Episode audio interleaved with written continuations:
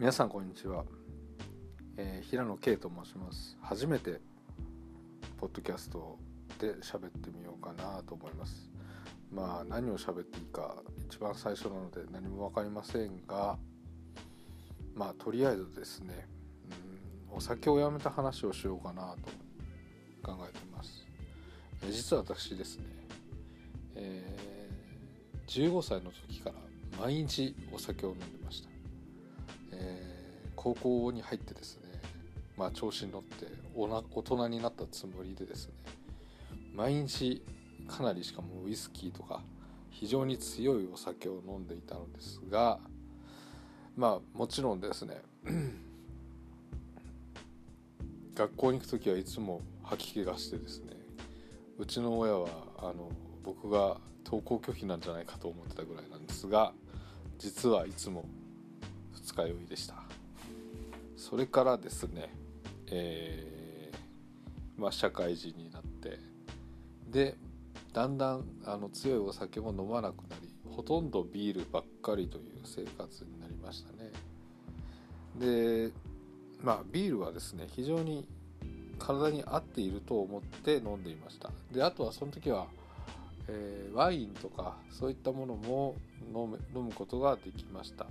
ただ一番最初に拒否反応が出たのがワインでしたね。ワインを飲むとすごいこう頭が痛くなって、えー、これは二日酔いでもないしこの頭の痛さは何だろうということでまあそれからそれ以来ワインは飲むことはやめました。でもビールに関しては毎日飲んでましたね。あのー、まあ世の中の皆さん多分そうだと思うんですけども。1日の終わりのビールはまああのストレス解消というのが非常に広い間で広い、まあ、皆さんの世間で言われてるんですが私も実はそう思ってました。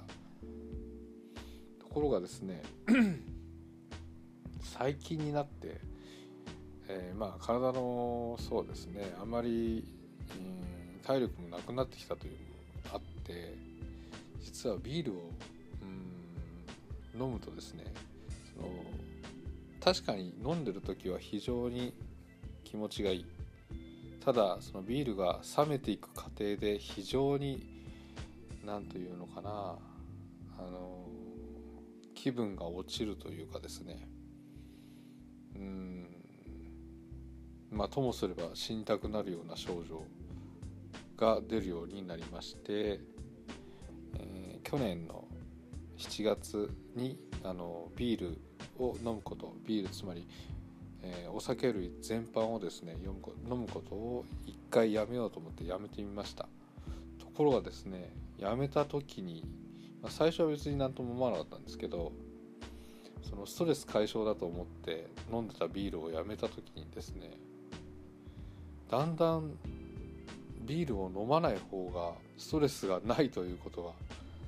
気づきましてでそれから1年全くお酒を飲んでいませんあのビールはストレス解消ではなくてですね非常にその酔いが酔いが冷める時に、えー、気分が気分がものすごい落ちる作用があるようです私の場合は。で今は一切お酒を飲んでいないんですけどもむしろお酒を飲まない方が、えー、非常にメンタルには、えー、前向きな効果が出ているなと感じています。おそらく今後ですねあのお酒を飲んだりすることはほとんどないと思うんですけども、うんまあ、今まで知らない知らないというかそのビールまあビールに限らずお酒によってそのストレスを解消しようという考え方から、まあ、現実を見てあのお酒が実は体に合ってなかったかっていうのを知るまでになんと30年という長い時間がかかってしまったというのは非常に時間がもったいなかったなと思っています。まあ、よくあのタバコなんかでは、えー、タバコを吸うと肺がんになるとかまあ、いろんな心臓疾患になるとかそういう病気に関連してあの結果的に死亡率が上がるのでやめた方がいいよっていうことはあのいろんなところで言われているのですがお酒の場合はですね直接死因になります。それなぜ直接死因になるかというとですね、まあ、自殺っていうのが非常にあるんですね。でそのやっぱりそのお酒が冷めていく途中で突発的に死にたくなって死んでしまうという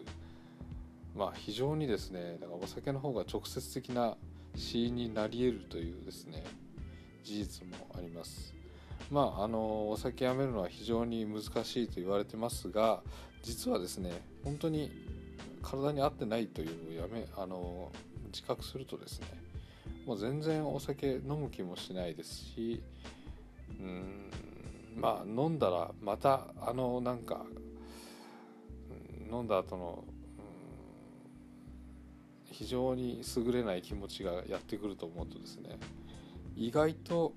うん、簡単にお酒をやめることができたかなと思います、えー、今回初めてのポッドキャストをで、えー、禁酒に関するお話をさせていただきました。今後ともいろいろよろしくお願いいたします。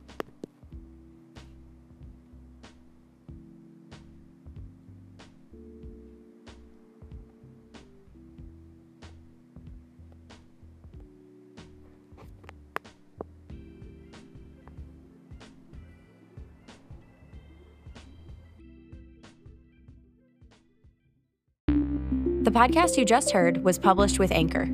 Got something you want to say to the creator of this show? Send them a voice message using the Anchor app, free for iOS and Android.